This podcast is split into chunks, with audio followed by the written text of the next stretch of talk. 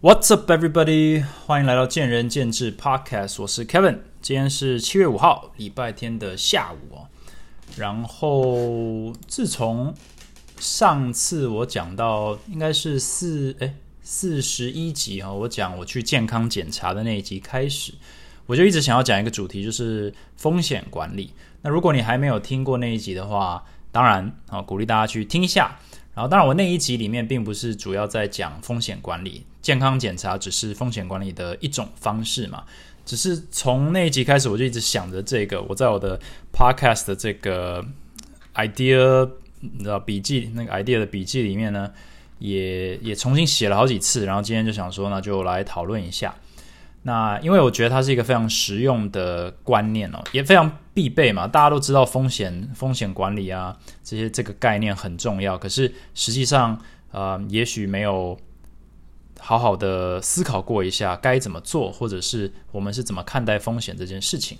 好，anyways，如果要先来一个比较叫定义风险的话，我就去维基百科，好，就是 Google 大神查了一下，就是风险是什么定义。他这边写呢，他说风险是在某一个特定环境下，好，这是一个 keyword，特定环境，在某一个特定的时间，啊。某种损失发生的可能性，也就是 probability 一种几率。他说，换句话说，就是在某一个特定的时间段落里面呢，人们所期望达到的目标与实际出现的结果之间的产生的距离，就称之为风险。那我觉得这个定义还不错。我自己读的时候，我是我就是边读边点头了。我觉得说，OK，要这样子去形容它不错。它是形容。风险是在一个特定的时段里面，可能是时间，可能是环境，然后跟我们的期望的距离，而这个距离可能是好的风险，也是坏的风险哦。也就是说，它这边有所谓的广义风险，就是你可能会有损失，你可能会有获利，你可能也没有损失。但是狭义风险的话，我们大概就是。在讨论就是风险，就是只会出现损失。我们大部分人讨论 risk 的时候，都是一个负面的含义，所以我们大部分对于风险的定义就是它是。呃，不好的事情啊，我们是在避免风险。但其实，如果你广义来说，用这个定义，就是它只是跟你的期望有所差别的时候，也可能是好事啊。就是它在你预料之外的好的结果啊，跟你预料之外的坏的结果，这两件事情都是一种 risk。但我们今天当然讨论的应该就是所谓的狭义风险，就是坏事了。那当然，第二个就是很重要的问题，就是要讨论任何主题哈，你都要想说你为什么在乎这件事情。哦，一定是你讨论的或者想要管理的东西呢，是是会影响你的。假设今天你钱多到永远用不完，任何人跟你讨论什么财务规划或者是金钱管理，你实在是很难提得起劲，因为不管你做什么都不会有负面的影响，所以这时候你就不会在乎。所以假设我们今天要讨论风险，然后要讨论风险管理。想必你是在乎风险这件事情的，你想必是想要避免一些负面的事情发生在你身上，所以你才会在乎风险管理。好，那既然我们要来风险管理的话，第一个我觉得最简单的问题就是，我们能不能够把风险完全的避掉？好，那这个可能要倒退一步，就是说你在乎风险的原因，就是因为呃你不希望。哦，任何事情跟你所假想的目标会出现差距。假设你今天想要出门，你想要开车去上班，你的目的哦，你希望能够出现的结果就是你上你的车，开车过去，下车停车，然呃停车下车，然后去上班啊，然后就 OK 哦，皆大欢喜。那风险哦，开车去上班的风险是什么？你可能在呃路上呢呃爆胎，你可能被擦撞。你可能被开一个超速的罚单，或者是违停，或者是红灯左转哦。台湾红灯左转可以吗？Anyways，就是跟你的期望有差距，这是一个负面的结果哦。所以，假设你想要避免这件事情的话，你就不去上班了吗？不可能嘛。所以，简单来说，把风险完全避免掉，它是有代价的，而且这个代价大部分的时候我们并不并无法无法接受，所以我们就是得冒着风险去上班。只是说这个风险似乎是在我们的这个风险耐度的许可之下，我们可以忍受这种程度的风险。就像你今天要出门买个饮料，你可能踩到狗屎，你可能会觉得非常的不不爽，你可能会被路人撞到，你可能甚至夸张一点，可能有招牌掉下来砸到你。那这些东西都不会阻止你出去买饮料，为什么？因为它的风险，你可能没有去想它，你想过以后，你也发现你也没有办法完全的避免它，或者是说你就算哦。非常神经质，想要完全的避免它。你发现说你必须要待在家里，你这就永远不能出门了，所以你就算了。所以你就开始进入我们今天的主题，就是既然我们没有办法完全的把风险变不见，因为它需要付出的代价可能并不是我们愿意付出的，或者是它是不理性的，那我们就需要去讨论风险管理。好，那风险管理一样呢，我也去维基百科呢查了一下它的定义。当一个底哦，那我也是蛮喜欢它的一个非常巨细迷的说法。他说，风险管理 （risk management） 它是一个管理的过程。哦，过程这个字我就把它写下来，它是一个 process。那包括对风险的定义、测量、评估和发展因应风险的策略。哦，那我觉得这句话就值得细细讨论了。那他接下来又写说，目的呢是将可以避免的风险哦，关键字是可避免。可避免的风险成本还有损失呢，极小化。那理想的风险管理里面呢，你有排好优先顺序，你可以优先处理会引发最大损失，还有最大发生几率的事件，然后你再去处理风险相对小、发生几率相对低的事情。OK，所以我觉得风险管理就是有一有一套逻辑嘛，就是呃，先处理大事啊，就是你那种承担不起的风险呢，你先去处理它。另外就是风险发生以后呢，损失最大的事情你先去处理它。那我觉得这个就是呃非常好的一个基础的概念。那接下来我们可能就讨论一下它剩下的一个定义。他这边说了一个很有趣的东西，他说风险管理是一个过程，它不是一个，他他没有这样子写，他他他写过程，也是它是一个持续在发生，会不断累积，有点像是滚动式在发生的一个事情。哦，你在管理一个 process，你不在管理一个人，你也不在管理一件事，啊，你是在管理一个过程，你就变成你在管理风险的时候，你有点像是一个 pro 那个这个什么 PM，一个 process manager 或者 program manager。那像我们这种 program manager，我们在做的事情就是我们在把无限多个元素哦，重在呃综合在一起，它磨合的一个过程当中，我们再去吐出一个我们认为最好的结果。所以 risk 也是要考量非常非常多的元素，以后你做出一个所谓 best decision 或者 best option。那要如何做到这个过程呢？而不是把它想的很简单，就是一个事件呢？你就接下来要说，你要首先能够定义什么是风险。好，对你来说，你什么是风险？假设今天。投资失败你会不痛不痒，那投资或者乱投资对你来讲就不是一个风险。假设呢，你今天有金刚不坏之身，你今天去随便的跳伞跳水，哈，随便的过马路，呃，不看路，啊，不看两不不左右看，被车撞到也不会有什么事情。那在人生中或者在路上马路上横冲直撞这件事情对你来说就不是风险。所以你要如何定义？风险是什么？其实是因人而异的，是看你的状态，然后看你的环境啊。你今天出门会不会被呃抢劫？可能跟你那个你那个社区或你那个国家的治安、你那个城市的治安有相对的关系。所以你如何去定义你今天做这件事情会有多少风险？呃，其实就是要看你目前所处的状态，还有你个人的呃条件。好了，那另一个就是你能不能够判断。什么是风险？那刚刚风险是什么？风险就是会让你产生跟你期望有差距结果的一些事情。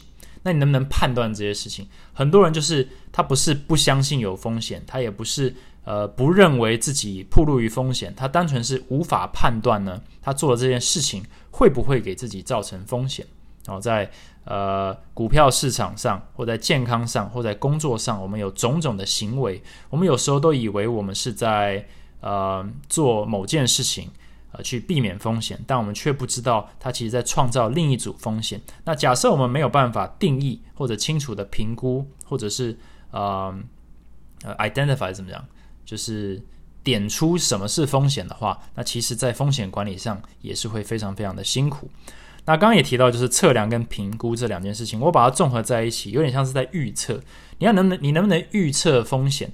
那如果你能够预测的话，你能不能准确的预测？那我觉得这跟几率有关系。也就是说，风险这个东西，其实呃，有点像是每一件事情都是个案，就是 nothing is 呃，就是 no two things are the same。也就是说，每一个人遇到的每一个状况。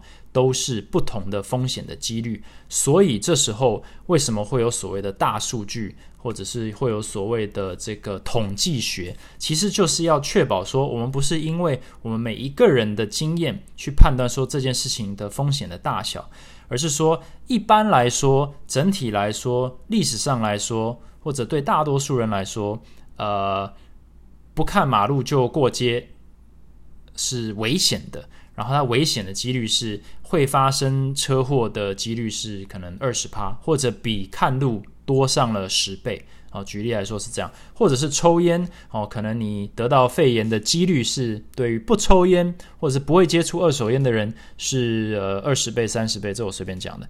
那这个东西你把它用在任何单一抽烟的人或不抽烟的人身上，其实呢都不一定正确。或者是有很高的几率不正确，所以你不能够就说，那我个人发生的几率就是这件事情发生几率。我们如果要参考在日常生活中每一个行为、每一个事件对我们的风险的这个铺路啊，我们要如何去定义、去呃测量、去评估、去找出和避免风险的话，我们很多时候是仰赖其他人的经验、历史上的经验、数据上的经验去做这件事情，才能去有效做风险管理。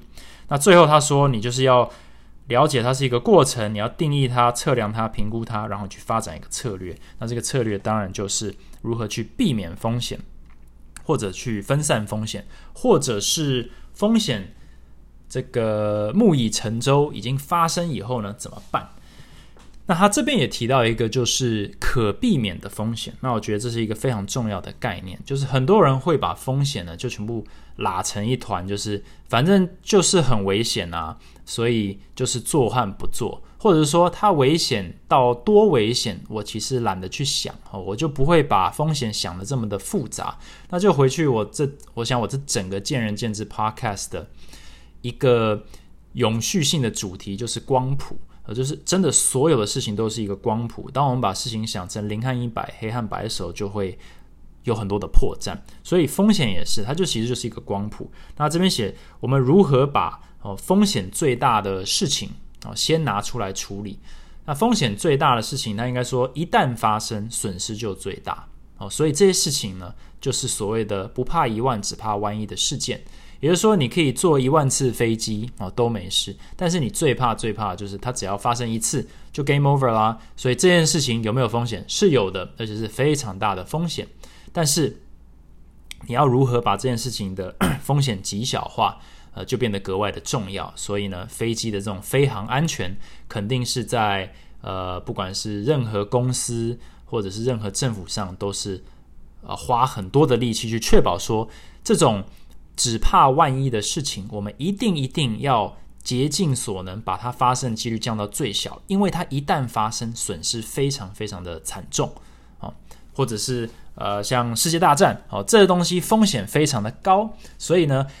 各国呢，应该都会不计代价的去避免这件事情。好，就算是什么都闹翻了，还是尽量呢不要往那个风险很高的事件走。好，就把它这个机会降到最低。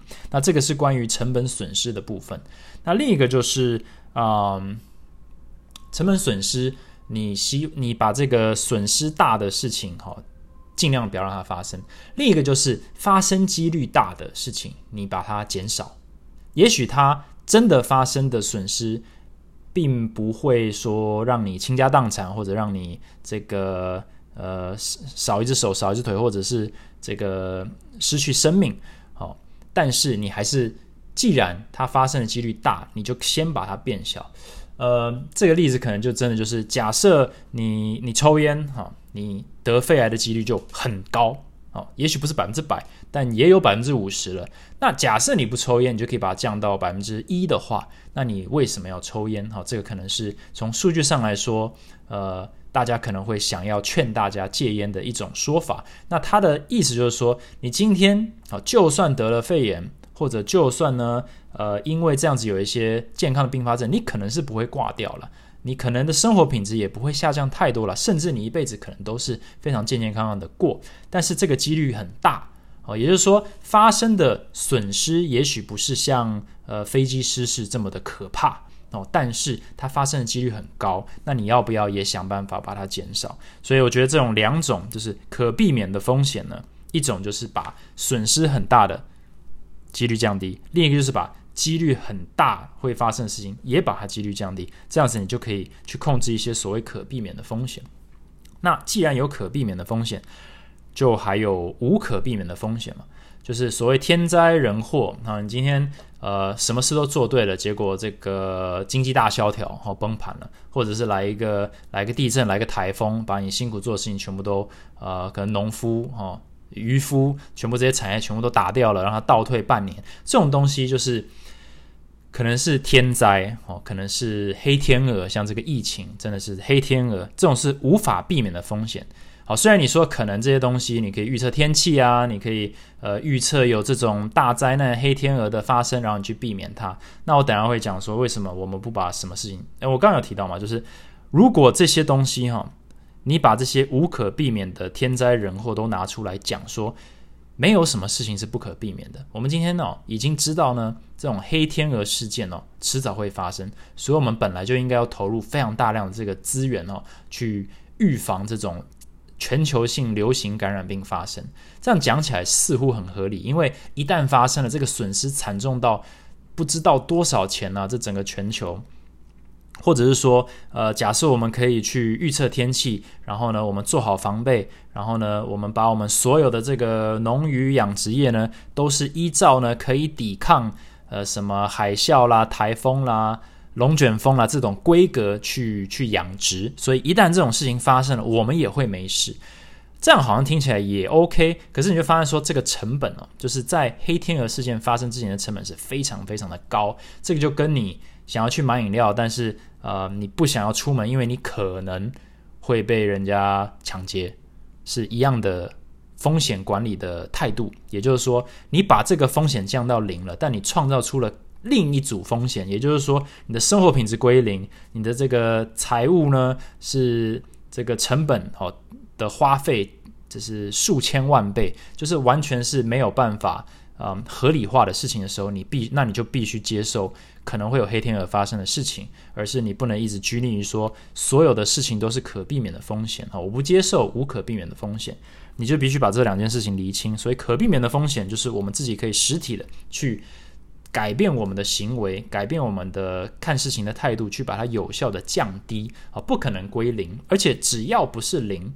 就有可能发生。好，假设你是常常打牌的人，你就会知道，任何哦几率再小的事情，只要你打牌打够久，就一定会发生。这个是不定的定律，你就一定会看过哦。所以人生也是这样，人生虽然只有短暂的大概一百年，但是绝大多数人你认为不可能发生的事情，在我们这一生里面。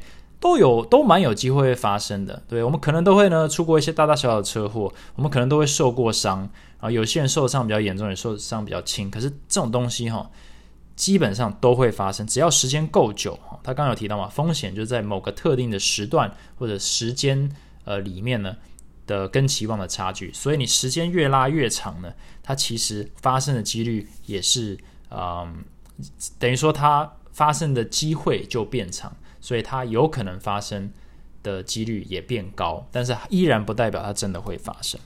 OK，那对于风险管理这件事情，可能我这边用一个非常简单的两个方式来管理它好了。那一个就是去分散风险，那也就是我们常提到这种 diversity。那这个概念很常在投资上被拿出来讲，就是你在股票市场投资，投资有赚有赔吗？有风险，不管你是买股票、买房地产还是买债券，都有风险。那你就必须要分散风险啊！Don't put all your eggs in the same basket 啊，不然你这个不要把你所有的鸡蛋都放在同一个篮子里面，不然的话风险太高啊！这件事情你会常听到，就是因为我们不知道这个事情它未来发生的呃这个几率是什么，然后它我们不希望它跟我们的期望有太大的差距哦。就算你觉得台积电哦十年内一定会赚，但是它依然哦，你不敢百分之百保证它不会赔，所以你就不可能把你的所有的家当呢全部都赌下去啊，因为就是有风险，所以你可能会把一部分哈很大一部分的家当呢压在一个很。高的成功几率的东西上面，但是假设你要讲求分散风险还有风险管理的话，你不可能就是梭哈到同一件事情上面，因为 nothing is a guarantee。那分散风险在股票市场上就有很多的方式，有些人他就说，那你去买 ETF，他帮你呢组好了很多很多的这个很多档的股票，或者是这些这个经营的体系或者是体制非常好的公司，所以。每一间公司都有它成长、成功，还有倒闭、失败的几率存在。但是整体来讲呢，再加上一些可能产业上的性质相关性，或者是呃相反的这些成分呢，可以去避险，可以去相互抵消掉一些风险。所以你在股票市场上可以去这样操作，去分散风险。那当然也有所谓这种分批进场啦，或者是啊定期、定期定量啦，或者是。把战线拉长哦，很多人投资股票为什么会赔钱？就是所谓的散户嘛，菜鸡散户就呃超短线的。那这种东西就是风险呢，在某个特定的时段里面，有时候是比较高的哦。如果你时间给够久，你把战线拉长，你把敌人等到等到敌人饿死哦老死，你在作战的时候，也许就是就不用不用打了，这场战役就不用打了。所以这也是为什么很多人他。或者像 Warren Buffett 应该就是最好的决定，他就是出手很重。问题是，他出手以后，他某种程度呃分散风险的方式就是他押宝押很久，他就是非常的有耐心，可能就是买十年、买二十年、买三十年。假设你今天在二十年前呢，呃买 Amazon 的股票的话呢，你今天呢？不管你那时候可能买一点点，或者是你定时定量的定期加码，你现在已经是百万千万富翁了哦。说到这个，我就非常伤心，因为我以前也是 Amazon 的股东嘛，所以我记得我那时候进去的时候也有拿到五诶五万美金的这个股票的配给。那当然我最后是提早离开，但是手上还是有当时价值可能有个一万块吧。我我那时候应该拿一万块。啊，等一下喝个水。一万美金的价值，然后那时候的股价呢？大家听一下啊，好像是八十到一百美金，也就是说，我大概有一百张。那现在股票多少？一千六吗？还是两千？我忘了。所以你就把一百乘以两千，你就知道我那时候，呃，就算是区区一个小员工哈，等二十年的话。就也是非常可观的。那你可以想象那些中阶主管啊，或者是高阶主管啊，每年都可以拿什么几万、几十万、几百万。他等个二十年，他在 Amazon 做个二十年，不要以为 Jeff Bezos 是世界第一有钱的人，他们也都是世界首富等级的哦。也许不是 Bezo 这种世界第一啊，世界前前一万人可能也有了。那像我有同事、前同事啊、同学在那边做了十年以后。直接拿股票的一小部分啊，就买了一个一百万的房子，这就是把战线拉长，其实也是在分散风险的一种方式了。当然，如果你要运气非常好，押宝到正确的公司，你全部梭哈，那当然这个是跟你的期望有差距，只是好的那一端。但是大部分的人，我们都可能不是很希望能够赌到。好的那种风险，我们是希望避免不好的那种风险，所以股票市场其实就是分散风险，就是一个非常呃实用的一件呃一个概念。那另外一个我想讲的就是，因为我去健康检查嘛，那健康你该怎么分散风险？健康你怎么分散风险？因为健康检查比较像是在买保险了，这是我等下第二个要讲的东西。但是健康你分散风险的方式是什么？要怎么样才能健康？你可能说，那我不烟不酒哈，我多运动，OK。那你要不烟不酒和多运动到什么程度才叫健康呢？那你吃的东西呢？像我们几年前有地沟油的问题，然后让大家人心惶惶。所以你要怎么样才不会吃到不好的产品，伤害到你的身体呢？你可能啊，首先你得去好好的选择 你吃的这个食材，你可能要去菜市场买菜，你可能要去呃跟你相信的这些商家购买呃油啦，或者是。蔬菜、肉类啦，可是你怎么知道他们全部都可以相信呢？那你分散风险的方式，可能就是你要跟很多不同家你认为都不错的这个店家买，好，因为你也是在想办法分散风险。这就像你可以买很多家非常优质的股票，那你为什么不就买一家？这不是比较单纯吗？因为就算是最优质的股票，也是有风险，所以你想要买买很多优质的股票，你才可以分散风险。所以你可能在健康上的操作，你可能要买，呃，就算你已经做到，你就是做有机食物啦，或者是你不吃红肉啦，你不大鱼大肉啊，每天都是呃定定时定量，然后的吃哦蔬果青菜。在这一方面的风险管理做得很好，但是依然你可能食材的来源的新鲜度啦，或者是你烹调的方式啦，你如果无法分清楚，你应该是要蒸煮炸煎还是怎样，你就是分散风险，你都吃一点点哦，全部都呃都试一点点去把它分散，因为就是有未知数，你就不知道怎样才能够确保你的健康是百分之百。那既然呃，无法确保，你就要先选啊风险最小的，然后你再去分散风险，这样子呢，大概可以去达到你最渴望的这个结果。但是，一样的，我们为什么不能把它做到满呢？因为成本非常高。如果你所有的事情都要花这么多的时间去 research，就说到底哪一家是我百分之百可以相信的，到底哪一种呃。吃东西的方式，或者是营养素的配给，或者是纤维的比例、蔬果的这个分量，才是最健康的。老实说，你花可能真的要花一辈子，你都找不到答案，因为这种东西就只有所谓的大数据啊、统计啊，可以去给你一个参考值。所以，我们的 best option 就是都试看看。啊，或者所谓的中庸之道，everything in moderation，去分散风险而已。我们不可能做到没有风险。工作呢？工作有没有风险？你该怎么分散风险？我一直觉得这是一个很很有趣的议题。因为上班呢，你怎么分散风险？或者是说上班的风险是什么？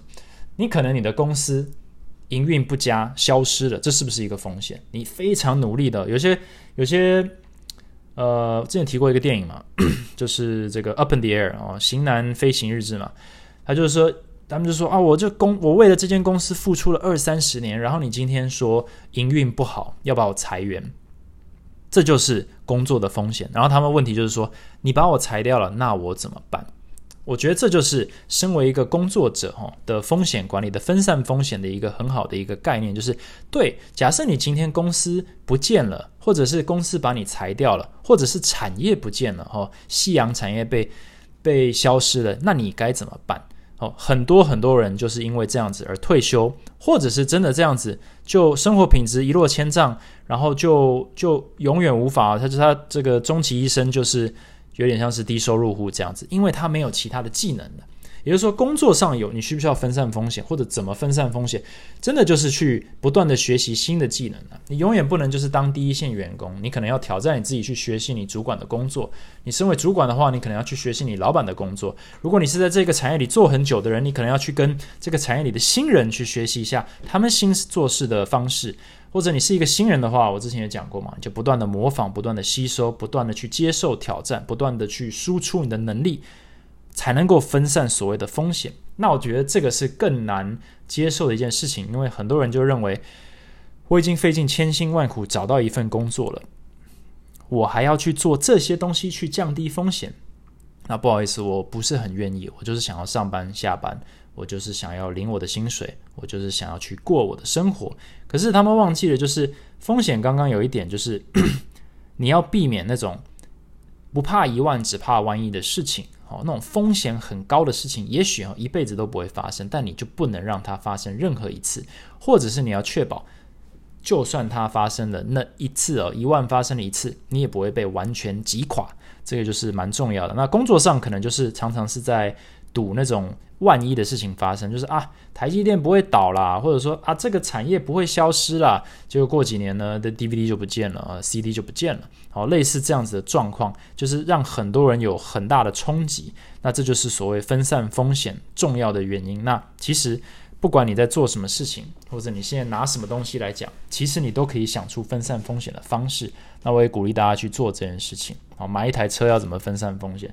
买房子怎么分散风险？今天交朋友要怎么分散风险？呃，这个东西都是非常好用的一个概念。那你同时也会衡量说，我值不值得去花这么多的时间、体力或精神去分散或降低这个风险？假设你的结论是，呃，不值得，那很可能你就呃并不是说错哦，单纯是你可以接受那个风险的结果，或者它风险发生的几率。那我觉得这样子就 OK，只要我们有想过这个问题就好。那第二个就是买保险的概念，买保险的概念我觉得很特别。老实说，我没有去研究历史，说什么时候有人哈这个灵机一动想出这个概念，但我觉得真的是。真的是可能很可能改变了我们对于风险管理这个这个这个观点哦，就是保险其实就是 just in case something bad happened，但是重点就是 something bad already happened，也就是说你今天买保险买买买是叫寿险吗？还是意外险？好了，就是如果意外发生的话，你可以拿拿拿一些钱，你去旅游险，就是假设你在旅游。发生了受伤或者意外的状况，你可以拿一些钱或得到一些补助，或者什么什么这个火灾险啦、地震险啦，诸如此类的。那你仔细想一下，没有任何人在买保险的时候是希望自己可以领到那个保险金。好，应该没有吧？好，除非你是这个准备要犯罪了，你想要去诈领人家的这个保险金的话，那这个假设你是我的听众，那就 这个不你不包含在内哈。还怪可怕的，嗯，基本上买买风 买保险就是没有要让它发生。那既然我们根本就不想要它发生，那我们干嘛一直买啊？这里就跟健康检查一样，我健康检查，我期望的就是买一个安心。好，我不希望我发现我身体里或者是我的健康上有一些红灯，或者我希望说什么及早找出好，及早这个及早知道，及早治疗。哦，你不希望这个癌症呢第四期才末期才找到，你希望第一期或者还良性的时候就赶快找到，这就是我们买保险的概念。所以买保险有一点像是预防胜于治疗，但买保险其实也是假设最坏状况已经发生了，至少我们不要那么的痛或者不要那么的辛苦。哦，我们有一些这种重大疾病险，就是一旦哦。很不幸的发生了，至少我们不会被它影响到这么大。其实买保险有点是在降低那个一旦发生的损失哈，不要太大。但是买保险并不能降低它发生的几率。所以刚刚提的这个分散风险呢，其实就是在针对可避免的风险呢，去降低事情发生的几率和坏事发生的几率。那这个买保险的话，是降低呢一旦发生以后呢。这个痛苦或者是损失的程度，所以这两件事情可能是我们做风险管理的一个概念上，呃，为什么会选择做这两件事情？基本上就是在针对风险最大宗的这个 risk 去把它把它降低。这样，那我最后想要讲一下，就是我们为什么可能蛮容易不在乎风险的，或者是忘记风险的。那第一个我想要讲的就是，其实身为人，我们好像不是很在乎他人的经验。或者说，我们是有选择性的在在乎，也就是说，我们会非常无限放大我们认识人所认识的人的经验，所谓 anecdotal evidence，也就是说，呃，你很容易放大隔壁邻居的的一些个人故事，就是哦，我跟你讲，我有一个舅舅抽了烟哦，没抽两年就得肺炎了，你就会觉得在你心中，你觉得哇，抽烟非常非常非常危险。可是大数据来讲，可能是呃没有百分之百 OK，或者是说。你可能听说了有人呢去哪个地方玩，然后结果就溺水了，或者就是说受伤了，严重受伤。那你从此以后对于那个地方就会有一个非常非常不想去的一个感觉啊。也就是说，我们对于感觉啊 feelings 这部分呢，可能生而为人呢，就是有一种不理性的依赖哦。尤其是对于认识的人，对于不认识的人，也是冰冷的数据来讲，我们反而呢。很容易去把它忽略，或者是根本不在乎。我们可能会想说，我们根本就不会去客观的看待大数据，而是完全是凭感觉。呃，最好的例子就是，这可能也是因为它这个事件的这个大小程度好了，就是我们都会很怕，比如说飞机失事，包含我在内哦，我这么常飞美国、台湾的，嗯。这应该可以讲，就是我每次上飞机，我都会很害怕。我已经飞了这么多年了，我还是很害怕。为什么？因为认为不怕一万，只怕万一啊！我就得说服自己说：“OK，反正我不可能不飞，所以呢，我一定要坐在这台飞机上。所以呢，那起飞的时候那个恐惧感，我就只好接受了。那 whatever happens happens，就是这种很算是有点搞笑，就是我就我就很害怕，但是我从来不会在这坐这个开车开车上高速公路的时候有这种感觉，但是依照大数据。开车危险多啦，每天都有不知道几万人，全世界不知道几万人、几十万人，每天都在高速公路公路上，或者是 vehicle 那个 accident 就是直接死亡了。那飞机根本来讲就是安全数千倍、数万倍。那为什么我们比较担心飞机失事，而不担心每天每天都要坐进去的那台车嘞？这就是。我们可能人比较不理性的地方，所以我们对于这种风险的评估也会有非常大的这个谬误。好，我们我们可能哦，愿意在坐飞机的时候付的那个保险费高于我们可能愿意呃付给这个开车的这个保险费。我不知道是不是啦，但是我想说，很可能就是它会影响我们的 judgment，它影响我们判断事情还有价值。的这个高低风险的高低，就是因为我们常常是针对比较大的事件给予它比较大的风险比重，而不是给予真正的风险比重呢去做判断这样子。那另外就是我们也比较在乎 short term bliss，就是即刻的这个开心啊，就是即刻的回馈，而不是看长期哦。我不知道这是不是一个人的大脑的生存机制，就是你今天都活不下来了，还管明天干嘛？但是随着我们这个 expected living 哦，就是我们的寿命越来越长，还有我们的这个社会是越来越呃社会或者人类的社会结构越来越安全之下，我们必须要强迫自己开始习惯如何去长期规划或者长呃降低长期的风险，而不是只是想要提高这个短期的这个短期的生活品质。所以像健康这件事情。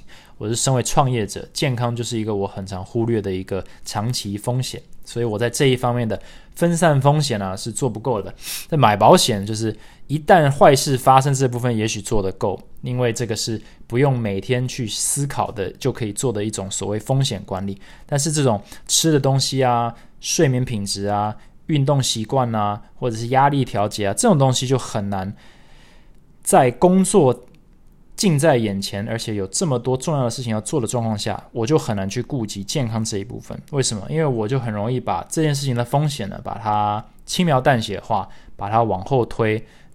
然后呢，呃，因为我可以在短期换来，比如说呃更好的工作成效啦，或者是赚更多的钱啦，诸如此类的。所以我们很容易把长期的这个安全跟风险管理换掉，就是为了当下呢，可以去完成一些。呃，重要的呃，我们认为重要的事情，可这也是风险管理呃做不好的一个原因。然后另一个就是我们认为有无限的时间啊，这个就好像很好笑，就是我们一一开始是我们想不够啊，我们不够长期的思维，结果呢，我第接下来讲的就是我们太长期的思，我们永远都认为还有明天啊，所以我们就不会去看重风险管理，我们可能就会去想说啊，这件事情如果失败了，我还有时间去把它平反。呃，等于说我们就会把这个风险呢带给我们损失的程度呢，认为我们可以用更多的时间去把它平息，去把它米平。可是事实上并不是如此嘛。有些人就是一旦这个风险评估失败，然后坏事发生以后，就是直接被打到跪下，就再也站不起来了。所以这也是说，我们不一定永远都有 another chance 啊，这个也是很重要的。然后我觉得最后一个就是我们。可能真的哦，对于这种抽象的概念，风险这种抽象的概念，实在是很容很容易就被欺骗。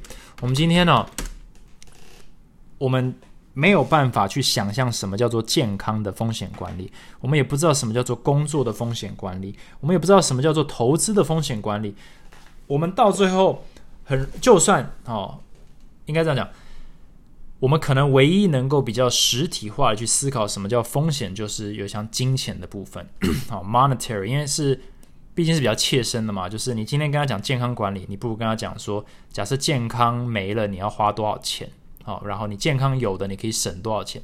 这种可能比较让大家愿意听，也是很多可能呃。推广健康的人在讲的就是啊，你不，你你的晚年你不希望你是躺在病床上，你要花非常多的钱，所以呢，欢迎现在就来健身，强身健体，让你的生活品质呢，你未来躺在病床上那个医疗费用呢，比起你现在一堂教练课呢，上个上个十年呢，还是呢贵上数百倍。所以要不要上教练课，或者要不要运动？我觉得这是一个我觉得这是一个正确的观念，可是因为基于短期跟长期的这种风险观点，还是很难推动。但是如果你是我的听众的话，你应该可以理解，就是说今天运动的价值是非常非常高，而且 CP 值极高的。所以 Start today 啊，我希望我的听众都是有运动习惯的。但是我们就是没有办法对于健康这种东西，或者是呃职涯规划这种东西，有这种非实体的东西啊，把它风险管理做得好一点。就连钱好了。风险管理也是很容易就被打乱了。你知道为什么去 Vegas 的时候，他要把你的钱换成筹码吗？因为你一旦换成筹码，你就忘记那是钱了。我们就是这么的傻的一个，然后人类就这么傻。你今天一百块美金可以买什么？可以买好多东西，可以吃好多餐哦，可以吃五个大餐。结果在 Vegas，它就只是一个黑色的筹码，这黑色筹码轻轻的一丢。丢出去没了，你真的也没有什么感觉。可是你真的如果把它想成是你把午午餐哦，五个二十美金的大餐哦，六百台币的大餐就扔掉了，一瞬间扔掉了，你应该会非常非常的痛啊。